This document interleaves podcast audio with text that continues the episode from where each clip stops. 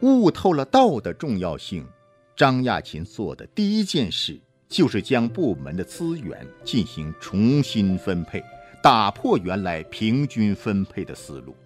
他提出将百分之八十的资源集中到智能手机平台的开发上来，其他方向分享百分之二十的资源。在张亚勤看来，在移动与嵌入式系统开发领域，智能手机的发展将是重头戏，代表着产业的未来，其规模终究会超越 PC。张亚勤告诉大家，手机做好了。要做汽车、电视或家电的嵌入式系统，就相对容易很多。如果手机的系统做不好，那其他几个方向做成的可能性更小，最终将有可能全军覆没。同时，张亚勤明确了微软公司作为微软供应商，只做微软平台不做产品的发展战略。移动产业链上下游包含若干个节点。而微软公司要集中自身优势部分，只做手机的软件平台，这是张亚勤为这个部门做的一个长期的战略规划。战略方向确定之后，张亚勤把质量、稳定性和简单作为技术攻关的核心。在张亚勤接手之前，微软公司在移动通信领域做的产品大多是出于防御战略的，理由是别人都在做。现在，张亚勤做战略调整的目的是想要把防御性产品变成进攻性产品，这样做自然需要极大的推动力。然而，张亚勤作为微软全球副总裁，并不是受到所有员工欢迎的，尤其是在进行开发资源分配的时候，除手机之外的其他部门的很多员工并不满意。甚至有个部门的总经理威胁要辞职。在这种环境下，对于一个一直保持微笑的年轻上司来说，不能不说是个莫大的挑战。张亚勤并不害怕对方的威胁，怕的是大家不理解。他相信自己的决策是站得住脚的，于是他想尽一切办法。来说服持反对意见的员工。看似平和的张亚勤，在关键时刻也会露出他强势的一面。有一次，他甚至在经理大会上气愤地将桌上的东西掀到地上。张亚勤的软硬兼施和有理有利有节，促使越来越多的员工开始冷静思考。老资格的员工们发现。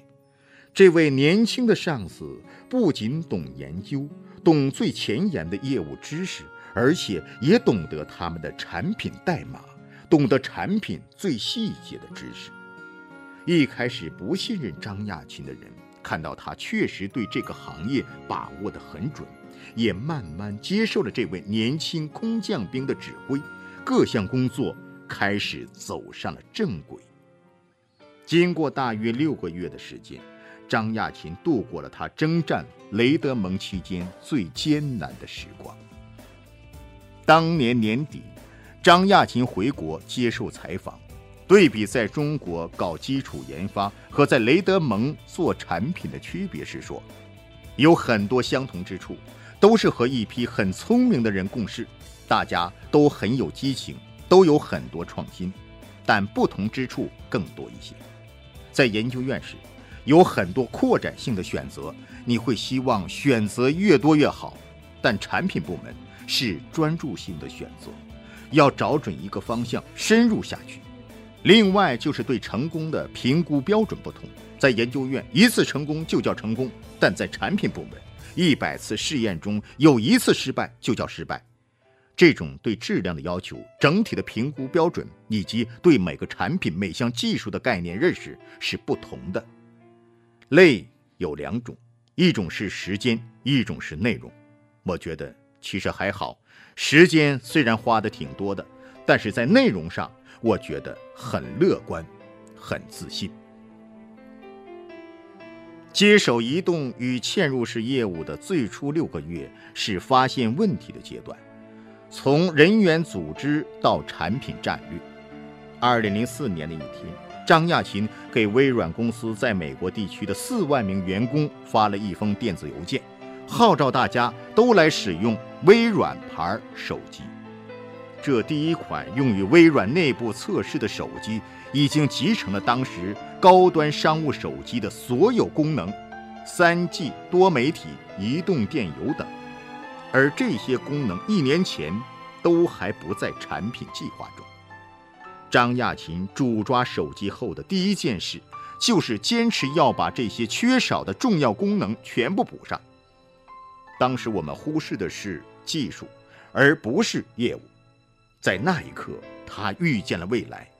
如果今天再回想这一切，谁也不会否认这一点。张亚勤在接受《IT 经理世界》采访时回忆那段激情燃烧的岁月时说。那封电子邮件激发了微软公司内部规模宏大的移动体验。那时，很多微软的员工都在使用 Palm 或黑莓，他们给这一款微软牌手机提的意见大都非常苛刻。第一天，我就收到了七百多封回信，邮箱都被挤爆了。最关注这款手机的还是盖茨，他的邮件是一天一封，信中甚至还和我讨论起了技术细节。虽然我没能逐个回复所有员工的来信，但面对这些喷涌而来的客户需求，我开始反思：Windows Mobile 产品如果再沿袭 PC 软件的开发模式，两到三年升级一次，会不会成为技术以外的另一个障碍？尽管在 PC 市场上是绝对的王者，但是作为移动市场的新来者。微软公司要面对几大厂商所形成的严峻竞争形势。当时，整个市场上只有两款手机使用了微软的操作系统，而竞争对手却兵强马壮。面对微软这个强大的新手，他们或者感到恐惧，或者不屑一顾中还有些虎视眈眈。诺基亚是世界上最大的手机生产商。并拥有手机软件主要生产商塞班的支持。Palm 是手机电脑，简称 PDA 的开拓者和领导者。RIM 是享有盛名的移动信息设备黑莓的生产商。它早在2003年就宣称已拥有300万用户。就移动设备软件的市场份额来说，微软公司在手机操作系统方面还远远落后于诺基亚、塞班，在商务移动信息方面也远不如黑莓。张亚勤带领着近千人的团队，开始了这场在移动通信领域的产品与市场的争夺战。微软将推出新一代的移动视窗操作系统，作为其攻入市场的重磅武器。该产品就是后来众所周知的代号叫 Magneto 的 Windows Mobile 5。这一操作系统承载着微软移动软件业务的远大希望。完成之后，它将能够稳定可靠的在诸如 WiFi 设备和新一代 3G 手机系统等所有移动设备上运行。更重要的是。张亚勤希望它能够支持声音和数据传输，同时还能够通过掌上设备和智能电话提供一些专门的服务。其中，智能电话、手机可作为管理器使用，并可用来运行软件，以浏览网页与观看电视、处理新一代图形、网络浏览以及多媒体文件，如照片、音乐和视频。与大多数竞争对手不同，Magneto 允许软件开发商和手机制造商加入他们自己的特色服务。此外，Magneto 还希望能够以低于其他任何竞争对手的价格做到上述一切。二零零五年四月二十五日，《纽约时报》发表了这篇对微软移动业务的报道，文中张亚勤被称作。一位曾经的数学天才，这位为微软在北京建立研究院的大功臣，被调回雷德蒙总部负责亏损多年的 Windows Mobile，以扭转该部门不断下滑的趋势。现在我们马上就会看到张亚勤博士的辛勤成果。在即将于五月九日到十日在拉斯维加斯召开的一次会议上，微软公司计划推出最新版本的 Windows Mobile 软件，代号为 Magneto。新版本的软件不仅效率大大提高，而且还增加了一些多媒体功能。业界认为，微软公司此举主要针对加拿大公司，这家公司的黑莓产品主导了该领域的市场。但张亚勤并不同意这一观点。张博士声称，最关注软件是否拥有高质量，而微软公司的传统做法是强调每一代产品拥有的各种新性能。因此，Magneto 将会检测张亚勤的话是否正确。他说：“现在最重要的事情就是质量。此外，他还非常重视建立合作伙伴关系。”因为日前 Windows Mobile 部门远远没有达到微软公司在台式电脑领域的影响力。张亚勤是围棋高手，围棋也给了他很多灵感。这种古老的中国游戏远比象棋要复杂，玩家不仅要极具耐心，而且还要有很高的平衡取舍能力和曲线取胜能力。这些能力。对于张亚勤来说都非常重要，将助力他使微软公司在移动软件领域站稳脚跟。选择张亚勤博士担任微软公司这一重要职位，也体现了鲍尔默和比尔盖茨的意图。与其他竞争者相比，微软公司认为 IQ 远比工作经验要重要。我们更愿意雇一位聪明的经理，而不是一个经验丰富的老手。微软负责基础研究的资深副总裁里克雷斯特说：“毫无疑问，张博士就是这么一个绝顶聪明的计算机专家。无论从哪个方面来看，亚琴都是一个极其聪明的人。”卡尔松说道。卡尔松是斯坦福研究院的 CEO，也是桑纳福研究院前执行副总裁。亚勤在加入微软公司之前，曾经在该公司的桑纳福研究院担任研究院主任。在卡尔松的眼里，亚勤几乎是一个完人，不仅睿智，而且拥有一切好的品质。二零零五年五月九日，位于拉斯维加斯的曼德勒海湾赌场大酒店热闹非凡。二零零五微软移动与嵌入式开发商大会在此召开。会上将正式发布代号为 Magneto 的微软 Windows Mobile 5操作系统。曼德勒酒店是拉斯维加斯大道上最为抢眼的酒店之一，它的主体建筑形状就像一座灯塔，似乎是想引领那些迷失的赌徒走出困境。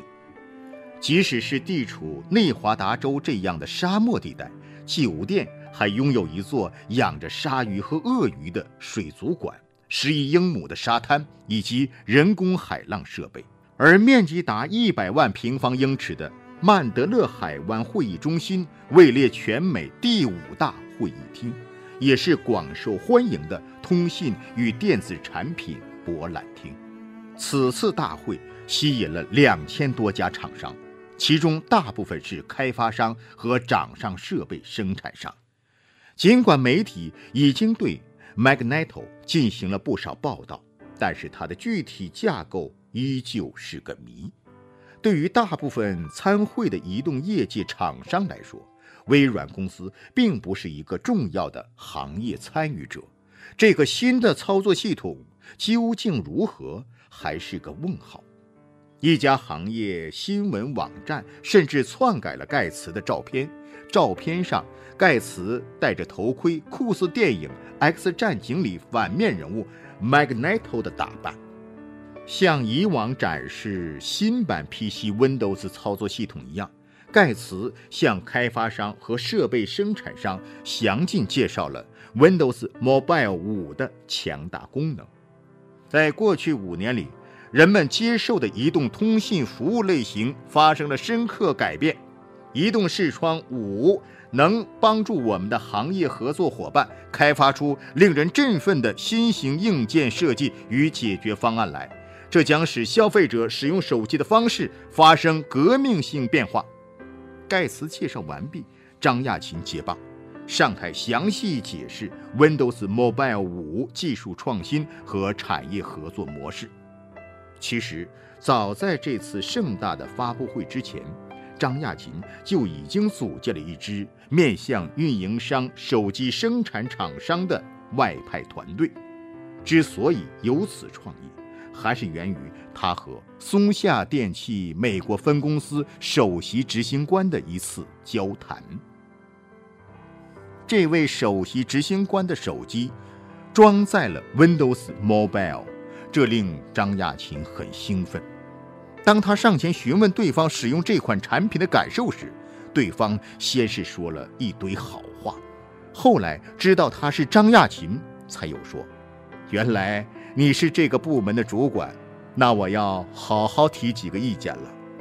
于是，这位首席执行官从 Windows Mobile 手机信息系统的易用性到通讯功能的可靠性，方方面面分析得头头是道。张亚勤认真听完了他的意见，回到公司后，迅速理清了思路，重新划分产品研发中的份和。PDA 的投入比例，组建一支面向运营商、手机生产厂商的外派团队。这在微软公司历史上也是第一次针对产业链的上下游设计适应性产品应用，而非 PC 时代的标准化模式。这个名为 OORT 的队伍和运营商、制造商、手机合作伙伴进行密切的合作。从最初创建时的二十人，已经发展到了现在将近二百人的规模，可以说在很大的程度上改变了 Windows Mobile 的产品研发、合作和经营的模式。张亚勤认为，智能手机体现的是两个层次的融合，多年来改变整个人类交互方式的两个最重要的方面，一个是数字化。改变了你表示信息的方式，另一个是 IP 化，指的是信息连接的方式。确定了这条思路，微软移动平台上吸引的合作伙伴就越来越多。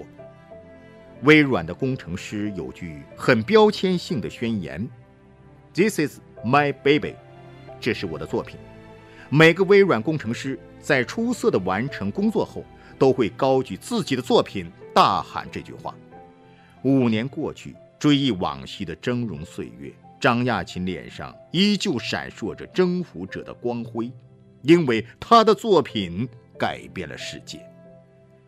那个时候，张亚勤真是感到无比自豪，不仅因为在总部的移动与嵌入式项目中充满挑战，让他的激情和智慧得到完美的发挥，更因为在变幻莫测的市场环境下。他依旧出色地达到了目标，以产品开发为起点，用先进易用的技术撼动市场、改变世界，才是让他感到兴奋的事情。五月九日晚上，微软还为 MVP 举办了一场特别的颁奖宴会，他希望借助这些顶级软件开发商的力量，帮助微软。迎接无线多媒体领域的竞争对手。接下来，张亚勤又用了一天的时间与客户和开发商洽谈合作，解答行业客户和合作伙伴提出的各种问题。也就是在这次大会上，张亚勤预言，三年内手机将成为上网播放音乐和拍摄照片的主要设备。而这正是微软推出的 Windows Mobile 的优势所在。时至今日，张亚勤的预言成真，而 Windows Mobile 也在市场中攫取了百分之二十八的份额。开发商大会之后，张亚勤飞往硅谷会见 PAN 方面的相关人士。早在二零零四年十二月，张亚勤就已经宣布。蜥蜴视窗的 PDA 软件市场份额超过了 PAN。当时，Magneto 团队的五百名成员在现场，全球其他地方的项目组成员通过视频见证了这一时刻。庆祝胜利的时候，大家并不知道张亚勤一直在和盼洽谈一项重要合作。操作系统的绝对王者与掌上个人终端的垄断者之间的合作，无疑会在整个移动产业掀起轩然大波。因此，张亚勤的硅谷之行是秘而不宣的。双方计划联手生产运行移动视窗5.0的 Trial 掌上电脑、手机和管理器，并在2006年上市。当时，Trial 已拥有一千万用户，这批千万级别的现成用户，自然是微软移动操作系统进入新领域的绝佳平台。如何让微软在此前几乎没有根基的移动领域打开局面？张亚勤的策略是广泛建立产业联盟，在行业内合纵连横，从而迅速提升 Windows Mobile 5.0在产业链中的分量，扩大影响力。当时走到哪里，张亚勤言必称 Magneto，以致媒体都直呼他为 Magneto 先生或黑莓杀手。《纽约时报》在认识 Magneto 先生这篇文章中写道：“作为负责移动与嵌入式设备 （MED） 部门的微软公司副总裁张亚勤身上肩负着重担。在移动操作系统领域，包括个人数码助理及 PDA 和智能手机，微软公司已落后于其他竞争对手。”尽管微软公司的 Windows 主导了个人电脑操作系统的市场，但是在移动设备操作系统市场中，微软公司的经历却截然相反。投资数亿美元、一千多名工程人员，历经三年努力完成的 Windows Mobile 2005（ 代号 Magneto） 于2005年5月在拉斯维加斯正式发布。但是这一操作系统尚未广泛运用到移动设备中。不过，拥有电气工程博士学位的张亚勤说：“我对这次产品的发布有着充分的信心。”他的乐观不是没有理由的，因为 Windows Mobile 的开发得到了微软公司创始人比尔·盖茨的鼎力支持，因此 MED 部门的任何预算基本上都能得到满足。公司让我自由决定这个项目研发需要的人员和投资，我们的预算基本上不受任何限制。张亚勤承认，张亚勤可能还太年轻，他才三十九岁，但他却拥有领导重大研发项目的一切必要品质：经验、热情、远见、活力。作为微软公司最重要的人物之一，他不仅待人随和，而且。表达言简意赅。